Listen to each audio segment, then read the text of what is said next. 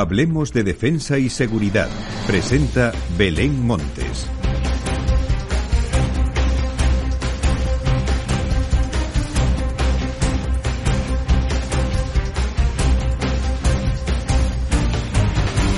Hola, ¿qué tal? Bienvenidos a Hablemos de Defensa y Seguridad, un programa de IDS en el que semanalmente repasamos las noticias más relevantes sobre defensa, seguridad, espacio y aeronáutica que también podrás consultar cuando quieras en infodefensa.com y el resto de portales de IDS, infoespacial.com e infodron.es. Hablemos de Defensa y Seguridad es un programa elaborado con la colaboración de Capital Radio y de TEDAE, la Asociación Española de Empresas Tecnológicas de Defensa, Seguridad, Aeronáutica y Espacio.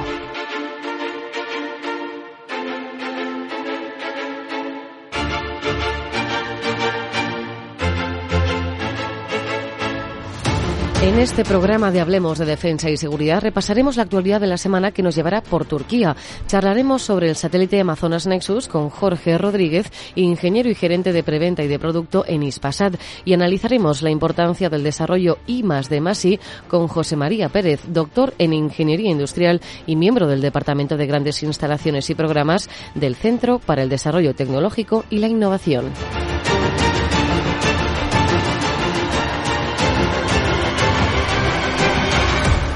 Comenzamos con el contrato que el Ministerio de Defensa ha adjudicado a Airbus Helicópteros España, valorado en 106 millones de euros. El objetivo principal es el sostenimiento y la entrada en vigor de los helicópteros NH-90 en sus dos versiones. La GSPA, en servicio en el Ejército de Tierra y en el Ejército del Aire y del Espacio, y también la versión MSPT, que formarán parte en un futuro de la Armada Española.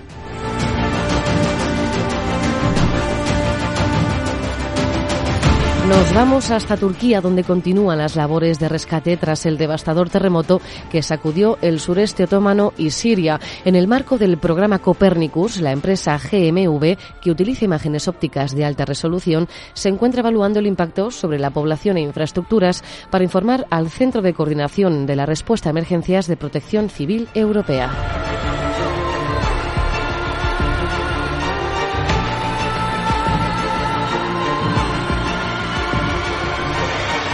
De vuelta a España, Navantia celebra el comienzo del proyecto para desarrollar el buque digital europeo. El astillero español, junto a 31 socios más, recibirá 29 millones de euros a través del Fondo Europeo de Defensa. El proyecto tiene una finalidad clara, integrar los sistemas de a bordo con el fin de conseguir buques de reacción más rápida y mejorar sus capacidades. Además, Navantia ha iniciado negociaciones para la venta de seis patrulleras al gobierno de Angola para vigilar los caladeros de pesca en el el país africano.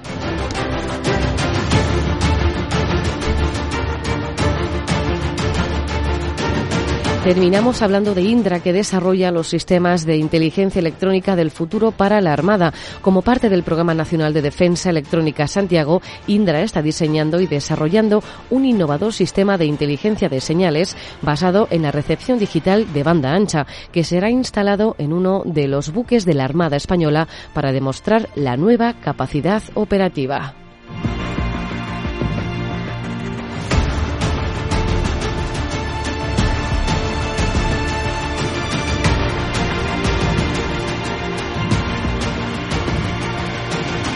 Ya sabes que puedes ampliar la información de todas estas noticias y consultarlas a cualquier hora en infodefensa.com y de momento seguimos aquí en Hablemos de Defensa y Seguridad.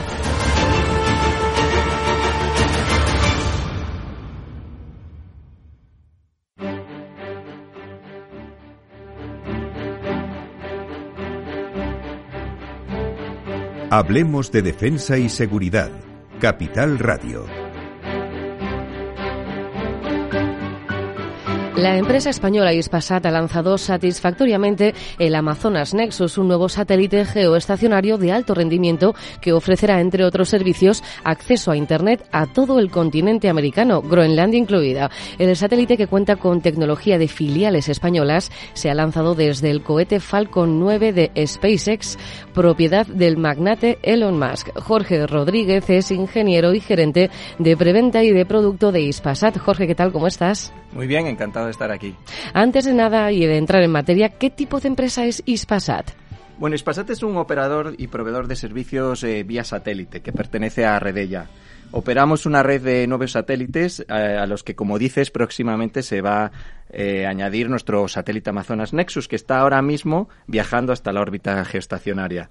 Los satélites tienen un rol fundamental para romper la brecha digital y llevar conectividad al 100% de la población y al 100% del territorio. Es por eso que en Ispasat también decimos que, tenemos una vocación por impulsar el desarrollo sostenible de la sociedad mediante el uso de servicios y aplicaciones vía satélite. Con este lanzamiento, Jorge, tan exitoso, España refuerza su posición en la industria aeroespacial. Esto es marca España, ¿no? Desde luego. Eh, el satélite Amazonas Nexus es, es un satélite muy innovador que incluye pues una tecnología eh, puntera que aporta flexibilidad, eh, alta capacidad y excelentes prestaciones y que para su desarrollo cuenta con la destacada participación de la industria espacial española, entre las que cabe destacar empresas como Thales Alenia Space España, Sener, GMV o ICOS, entre otras. O sea que es un satélite que opera una empresa española y en la que en su desarrollo también ha participado eh, empresas españolas que además vamos a dar un servicio que es fuera de nuestras fronteras, o sea que claramente es, marca España.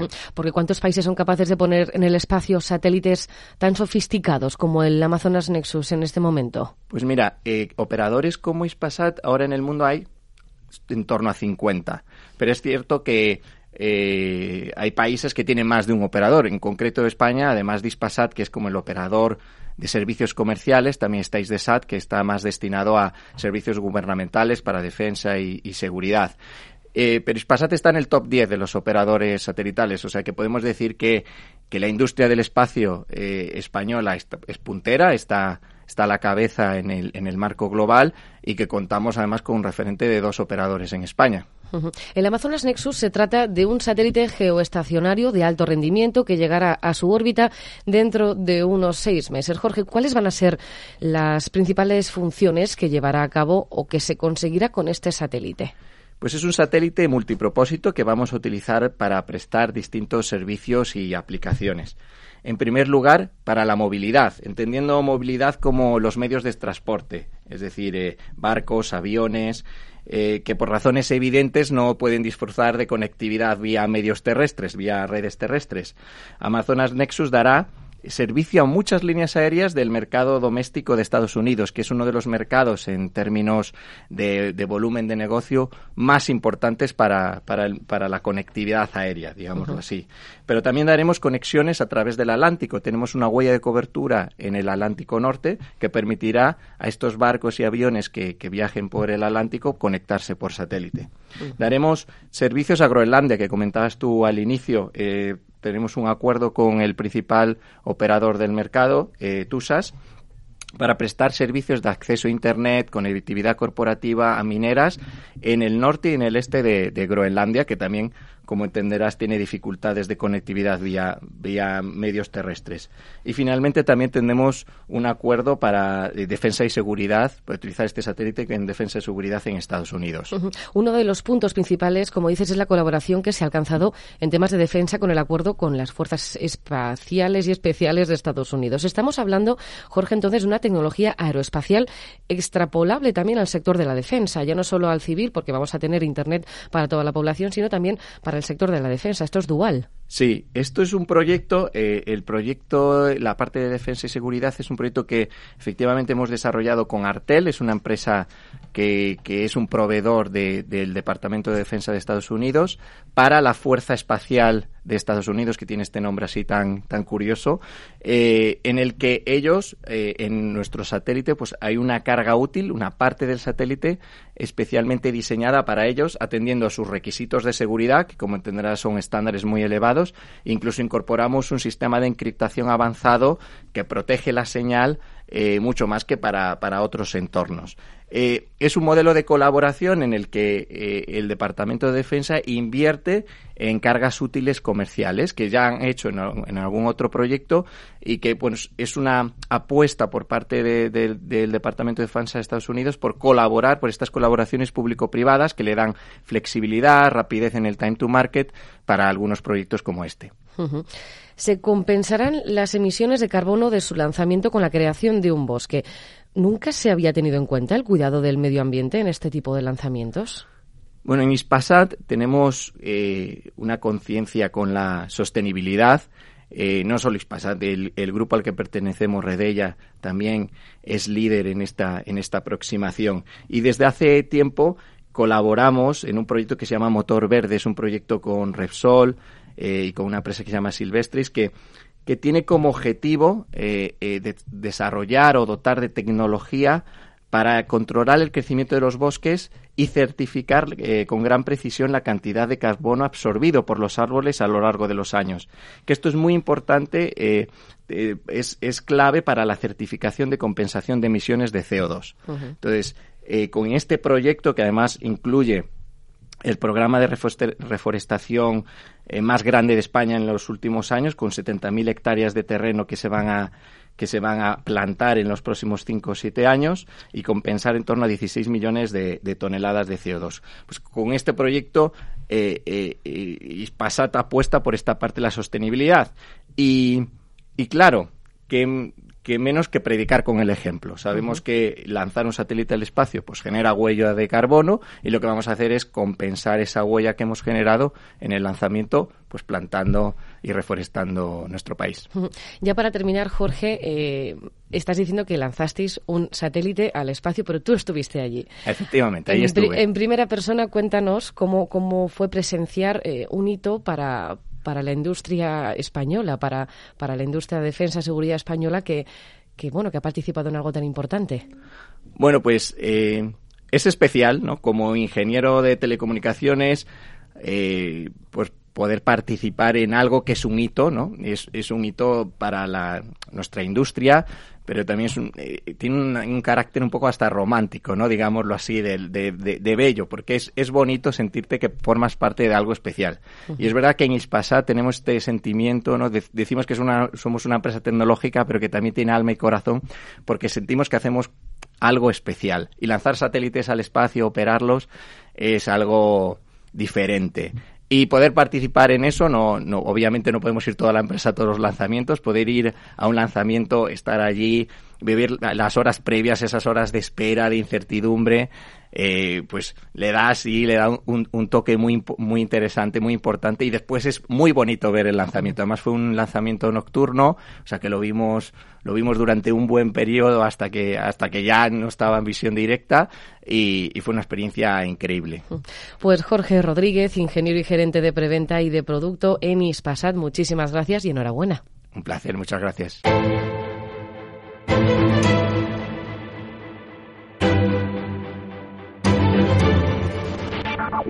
En Capital Radio, hablemos de defensa y seguridad, un programa de información sobre industria y tecnología. Tanto los programas de desarrollo tecnológico industrial como el apoyo a Limas de Masi son la base de todo avance tanto para la industria como para la defensa de nuestro país. José María Pérez Pérez es doctor en Ingeniería Industrial y miembro del Departamento de Grandes Instalaciones y Programas del Centro para el Desarrollo Tecnológico y la Innovación, gestión del Programa Tecnológico Aeronáutico y los programas duales. ¿Qué tal, José María? ¿Cómo estás?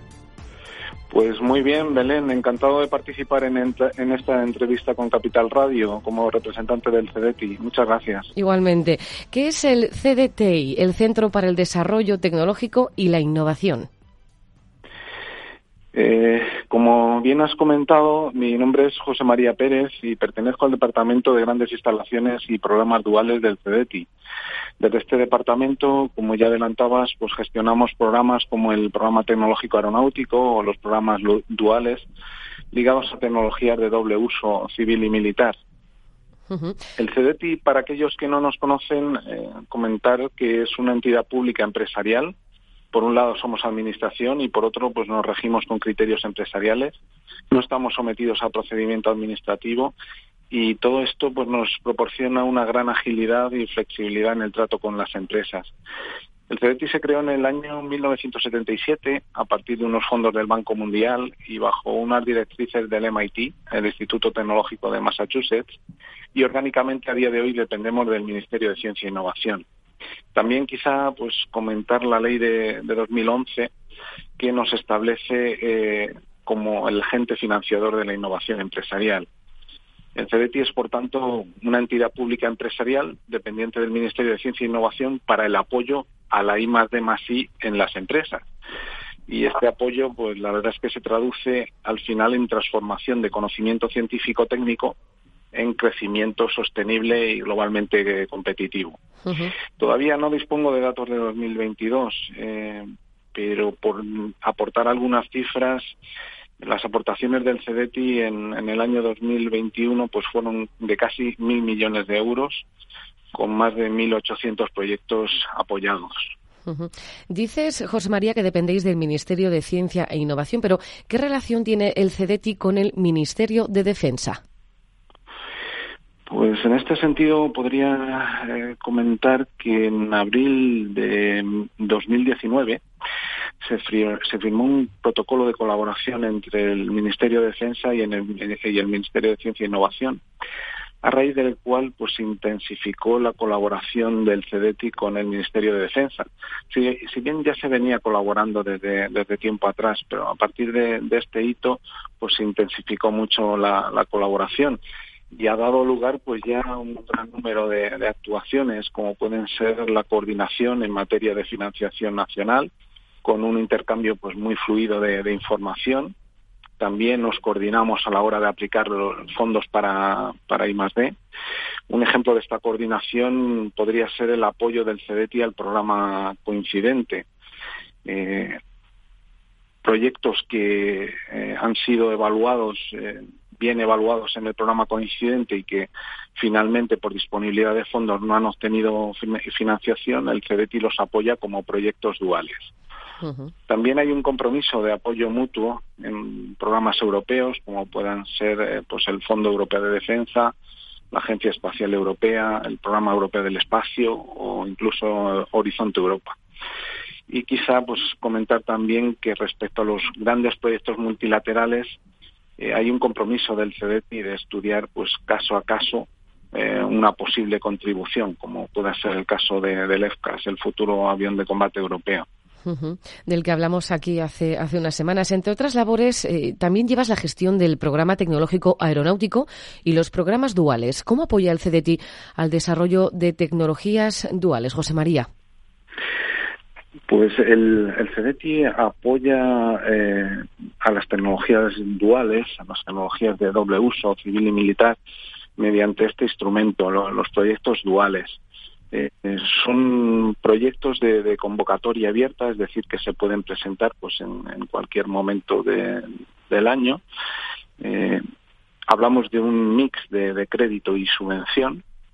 Hablamos de una, cobertura de financiación del 85%, con dos, tres años de carencia y en torno a 10, 15 años de amortización hay una importante parte de esta ayuda, como decía, pues de, subvención de tramo no reembolsable que puede alcanzar el 33%.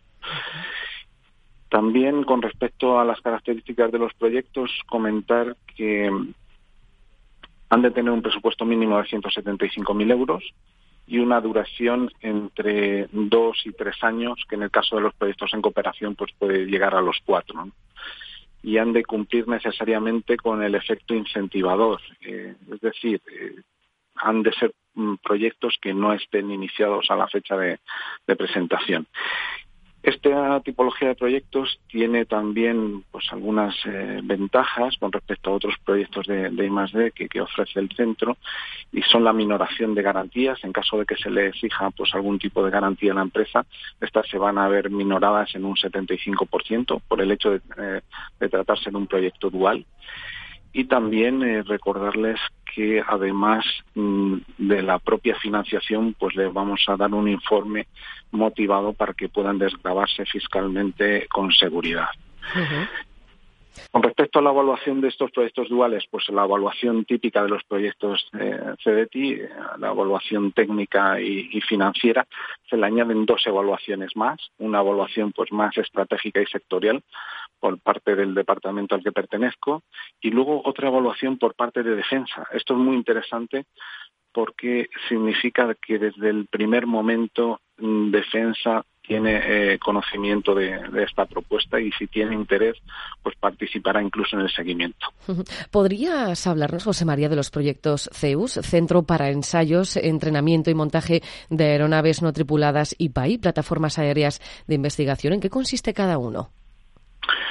Por supuesto, eh, el pasado año el CEDETI apoyó al, Ministerio de, Defensa a través del INTA con dos proyectos a través de la convocatoria de iniciativas eh, científico-tecnológicas públicas, la convocatoria de, ICTPs, en la que el INTA resultó beneficiario eh, de dos proyectos. Uno de ellos, como, como, bien comentas, es el proyecto CEUS, es un centro de ensayos y experimentación de UAS, con una aportación por parte del CEDETI de 28 millones de euros. Comentar que el CDT ya ha aportado el 50% de, de esta cantidad, 14 millones, y que, eh, bueno, pues mm, en la actualidad está ejecutado pues ya más del 45% de, de, de este proyecto. En cuanto al otro proyecto, al PAI, la Plataforma Aérea de, Investigación, en este caso pues hablamos de una aportación de, de 27 millones y medio, de las cuales el, el igualmente pues ha aportado ya eh, la mitad, 13,75 eh, millones. Y eh, ahora mismo, pues el 100% está, en este caso, está adjudicado ya. Ambos proyectos están en ejecución, como comento, y sin retrasos reseñables. José María, ¿qué le propondría ya para terminar a una empresa del sector industrial de defensa con una idea de proyecto I más D? Pues le propondría que, contactase directamente con el Departamento de Grandes Instalaciones y Programas Duales del CEDETI, bien telefónicamente a través de la centralita del, del CEDETI, que ya le pasarán con nuestro departamento, o bien a través de la siguiente dirección de, correo, dpto gipd arroba cdti.es. Repito, dp T O G I P D arroba Desde este departamento les asesoraremos y les ayudaremos a orientar su propuesta. Pues José María Pérez Pérez, doctor en Ingeniería Industrial y miembro del Departamento de Grandes Instalaciones y Programas del Centro para el Desarrollo Tecnológico y la Innovación. Muchísimas gracias. Muchas gracias, Belén. Encantado.